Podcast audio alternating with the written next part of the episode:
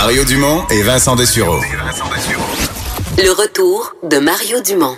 Une petite nouvelle vite, Vincent, avant d'aller à notre prochain sujet les choses se règlent parfois rapidement. Les agents de la faune ont désormais accès. On rappellera, ah! on rappellera pas le monsieur du syndicat qui en a parlé il y a environ 50 euh, minutes, mais les agents de la faune ont désormais accès au registre des, euh, des armes à feu. Euh, donc, il semble que la ministre de la Sécurité publique a réglé ça au cours des dernières heures. on vous rappelle la nouvelle qu'on avait, qu'on avait appris le plus tôt dans la journée, c'est qu'il n'avait pas, il avait reçu une directive de ne pas s'occuper du registre des armes à feu. Voilà, c'est corrigé, semble-t-il. Donc, ils auront Parce qu'on disait, entre autres, syndicats qu'on n'avait pas euh, les, les, les ententes là, les, de collaboration avec le, ministre de la, le ministère de la Sécurité publique. Puis Geneviève Guilbault, elle disait, on n'a pas besoin d'entente. Ben, ça, la quand midi et 4 heures, ces ententes-là peuvent se régler. On, va tout de suite euh, aller rejoindre Emmanuel Latraverse. Euh, bonjour, Emmanuel. Bonjour. Euh, pour se parler de, des développements dans la journée, euh, dans l'affaire de Mme Wilson-Raybould, le ton a changé. On a l'impression qu'est-ce qu'on est dans la famille libérale, dans une grande atmosphère de, réconciliation. C'est au point, je me demandais tantôt à haute voix, est-ce qu'on va, est-ce qu'on va renommer Mme Wilson-Raybould au Conseil des ministres, puis rembaucher Gerald Butts, puis dire finalement, euh, il n'y a rien arrivé? Il pas sûr, hein, ce genre de confrontation. Tu sais, c'est quand même un, divorce à l'intérieur d'une famille. Là. C'est une brouille euh, majeure, c'est un bras de fer dangereux pour le gouvernement. Pas certain qu'elle va rentrer au Conseil des ministres. Oui, mais Monsieur Trudeau, on sent hein, ce que ça donne finalement. Euh, on en parlait ce matin, une réunion euh, du caucus sans la présence euh, de conseillers politiques autour. Là, ça permet aux députés de se sentir libres de parler. Pour un premier ministre qui se dit féministe, il y a bien des députés féminines qui l'ont en travers de la gorge. Le fait que pendant si longtemps ce ce premier ministre-là ait laissé courir finalement euh, toutes les critiques mesquines, sexistes euh, à l'égard de Madame euh, Wilson Raybould. Hein, c'est toujours les femmes qu'on traite d'être difficiles, confrontantes, etc. C'est jamais les hommes et les femmes de entourant le caucus libéral ont clairement envoyé un signal à Monsieur Trudeau pour ce qui, pour qu'il se sente l'obligation de s'arrêter devant les micros à l'entrée de la Chambre des communes et d'offrir donc ses excuses pour n'être pas. Mais on sait-tu, on sait-tu, il s'est excusé pourquoi? C'est pas, c'est pas complètement clair pour moi. Là. Il, s'excuse de ne s'être pas porté à la défense euh, euh, de Madame Wilson Raybould plus tôt, ce qui est assez particulier entre vous et moi là, parce que la personne qui a ouvert les hostilités sur sa responsabilité et tout le reste. Ça a commencé avec des gens euh, dans l'entourage euh, du gouvernement euh, qui ont lancé cette campagne de, de, dénigrement sur son attitude après qu'elle ait été tassée du Conseil des ministres. D'autres qui sont allés jusqu'à se faire citer dans des articles en la traitant comme une épine dans le pied. Et après ça, le jour de sa démission, M. Trudeau, c'est quand même lui qui a mis carrément sur les épaules le, le, problème de cette affaire en disant, ben s'il y avait un problème, elle avait qu'à venir me le dire, c'était sa responsabilité, comme si c'était elle qui devait porter seule l'odieux de cette affaire SNC-Lavalin. De toute évidence, ça n'a pas passé à l'interne pour que M. Trudeau se sente l'obligation de faire amende honorable bien publiquement dans les deux langues officielles avant euh, de rentrer à la Chambre des communes. Ouais. Et là, euh, donc, on a dit non, évidemment, euh, on a voté contre la, demande d'enquête publique. C'est quoi la, suite des choses? Ben, la suite des choses, elle est double. Hein. Pour le gouvernement, c'est euh, l'idée qu'on n'a pas besoin d'une enquête publique euh, parce que il y a déjà euh, une enquête du commissaire à l'éthique qui va être menée. Celui ci a tous les pouvoirs nécessaires pour se pencher sur l'ensemble de l'œuvre et son rapport sera public. Et donc, à ce moment-là, les Canadiens pourront euh, tirer euh, des leçons de ça. Objectivement, politiquement, entre vous et moi, Mario, la raison pour laquelle ils vont pas dire oui, il y a une enquête publique, c'est la même raison pour laquelle Jean Charest a résisté pendant 200 millions d'années à en faire une dans la construction. La raison pour laquelle M. Chrétien voulait rien savoir. Une enquête publique, tu sais comment ça commence, tu sais où ça commence, mais tu sais pas ni où et quand ça finit. Et donc, euh, c'est un, c'est un risque politique politique beaucoup euh, beaucoup trop large pour le gouvernement. Je voudrais qu'on sent à l'interne très clairement que la pression a baissé dans l'entourage euh, du premier ministre au sein de ce gouvernement-là suite à, la visite de Mme Wilson-Raybould au Conseil des ministres hier, où de toute évidence, en profitant du secret du cabinet, euh, elle a pu s'expliquer. Et donc, les explications qu'elle a fournies ont certainement suffi à rassurer un peu tout le monde, là, parce qu'on voit le ton a baissé.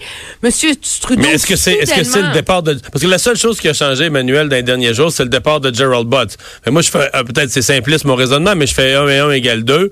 Est-ce que le départ de Gerald Butts a amené comme une baisse de la tension, a amené comme une détente des relations, par exemple, entre M. Trudeau et Mme Wilson-Raybould? Euh, est-ce que, la fois, ça nous dirait, dans le fond, c'est, lui qu'elle détestait, c'est lui qu'elle voyait dans sa soupe, une fois qu'il est plus là, un peu comme si tout le reste, une fois que Butts n'est plus là, tout le reste devenait moins dramatique. Il y a, ben, c'est clair que ah, ce qui se raconte à Ottawa, c'est qu'elle voulait qu'une tête roule. Et là, elle a eu la tête qui roulait. C'était la tête la la plus importante. C'est certain que euh, que maintenant qu'elle se sentait peut-être plus libre, euh, euh, ça a amené une détente. Je voudrais qu'il faut pas oublier que pour elle aussi là, elle est dans une position très inconfortable. Cette femme-là était chef autochtone en Colombie-Britannique, c'était une leader autochtone éminemment respectée. Elle a été courtisée, elle croyait au projet libéral, elle s'est fait élire et là, elle est sur une corde raide là. Alors c'est aussi tout son avenir politique qui pèse dans la balance là. Il faut il faut, il faut pas c'est elle, aussi a beaucoup à perdre là-dedans. Là.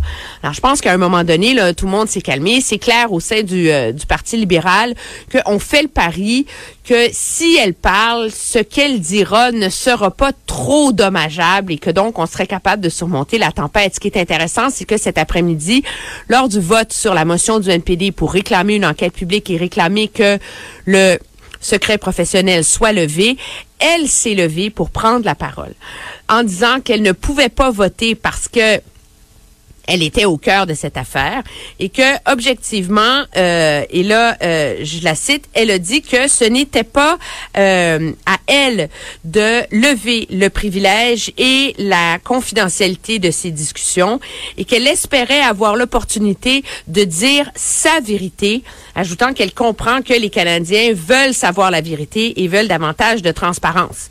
Alors là ça relance la balle dans le camp du, du, du, bureau du premier ministre, à savoir quelle portion du secret professionnel est-ce que on va ou ne va mhm. pas lever en vue de son témoignage à elle euh, devant euh, le comité parlementaire de la justice, là, un témoignage qui, selon toute vraisemblance, là, viendrait la semaine prochaine. Hmm. Euh, jusqu'à quel point, parce que là, depuis hier, les partis à Ottawa ont, pour la première fois depuis le début de cette crise-là, des sondeurs qui leur donnent des premières mesures de, l'effet de toute cette crise-là sur l'opinion publique, euh, ça, ça, ça mène quoi comme dynamique supplémentaire? Ben, ça amène comme dynamique supplémentaire que, en tout cas, les conservateurs, très certainement, qui viennent de prendre la tête dans les intentions de vote de manière très marginale. On s'entend, on est dans la marge d'erreur. Là. 36% pour les conservateurs, 34 pour les libéraux. Là, euh, ils n'ont pas l'élection dans la poche. Sauf que les libéraux étaient toujours en avance avant. Là. Les libéraux étaient toujours en avance. La dernière fois qu'on a vu ça, c'est au lendemain, finalement, euh, du désastreux voyage en Inde. Ce que ça dit, finalement, moi, je voudrais ce que je vois là-dedans, c'est que c'est la c'est la deuxième fois en vérité qu'on voit euh, une égratignure dans euh, le téflon qui entoure Monsieur Trudeau. La première égratignure, c'était le voyage en Inde et c'était du ridicule, on s'entend. Mais là, c'est plus grave à mon sens. Pourquoi? Parce que cette affaire-là finit par ébranler les fondements même du pari de l'offre politique de M. Trudeau auprès des Canadiens. Un premier ministre transparent, qui fait la politique différemment, qui est ouvertement féministe, euh, qui est en faveur de la réconciliation. Tu sais, quand on s'arrête, on pense ah oui, c'est des beaux idéaux. Tu sais, le monde se sent bien là. C'est pour ça que les gens, ils ont voté pour Justin Trudeau là. Et là, tout d'un coup, féministe, mais qui jette au banc euh, une ministre qui lui tient tête, vraiment réconciliation quand on sacrifie une leader autochtone pour une compagnie québécoise. Vraiment, transparence, elle est où la transparence dans cette affaire-là? Faire la politique différemment quand finalement on change des lois parce qu'une grosse compagnie fait beaucoup de lobbying. Tu sais, les gens, ils, suivent pas l'actualité nécessairement dans le même détail que nous, mais ils retiennent ces éléments-là. Ils retiennent les petits éléments là de cette histoire-là qui font tous mal à Justin Trudeau finalement. Euh, et je pense que c'est pour ça que cette affaire-là, finalement, même si on n'est pas dans un truc euh, de corruption, de monde qui s'en met dans les poche. Euh, tu sais, c'est pas dans, c'est, c'est vraiment, c'est des enjeux éthiques fondamentaux. Euh, c'est pour ça que malgré tout, il semble à première vue, parce que c'est quand même un premier coup de sonde. Il faudra voir dans un mois là, si ça finit par coller. Mais ça, pourquoi? C'est clair que le vernis de M. Trudeau euh, est hmm. écorché. Là. Emmanuel, en terminant, on, ce matin euh, à LCN, j'y allais d'une métaphore, un peu une réflexion à haute voix, parce qu'on essaie d'expliquer à la population les rôles de ce fameux trio, le Madame Telford, euh, Monsieur Gerald Butts, qui est plus là, mais qui était là euh, auprès de Justin Trudeau, et Justin Trudeau lui-même. Et moi, l'exemple qui m'est venu hier soir, c'est que c'est comme si euh, Monsieur Gerald Butts là, était l'auteur-compositeur en musique. Là, Gerald Butts serait l'auteur-compositeur. Justin Trudeau, l'interprète qui monte sur scène et qui fait tout ça. Et Mme Telford, un peu l'organisatrice, l'agente, productrice, promoteur, qui fait tout marcher l'affaire, qui organise les tournées, qui met, qui, fait la promotion, etc. Euh, là, euh, tu me disais tout à l'heure que ça, ça a généré une réflexion. Je, la trouve très belle, je vais te dire, ta comparaison. Et là, j'essaie de la porter plus loin. Qu'est-ce que ça veut dire pour la suite des choses? Pour euh, un auteur-compositeur dans autour d'un chanteur, ça se remplace. Céline Dion, c'est pas euh, le même auteur qui a écrit toutes ses grandes chansons. Mais alors, prenez l'image de Starmania. C'est comme si on prenait le spectacle Starmania, le succès de Starmania, et que là, on voulait faire une suite une deuxième campagne électorale, une deuxième victoire, mais sans les paroles de Luc Plamondon. C'est un peu ça, finalement, euh, le dilemme que ça pose pour le gouvernement Trudeau, ce départ de Jerry Butts. Ouais. Ça veut dire que là, faut, faut trouver. Euh, si t'as plus Luc Plamondon, tu dis ouais. Là, faut trouver un autre parolier du même calibre. Ben oui, euh, peut-être aller chercher Francis Cabrel qui peut se mettre dans le mood là, mais ça se fait pas crier C'est une grosse recherche. Merci beaucoup, Emmanuel. Au revoir. Au revoir. On s'arrête. Le retour de Mario Dumont.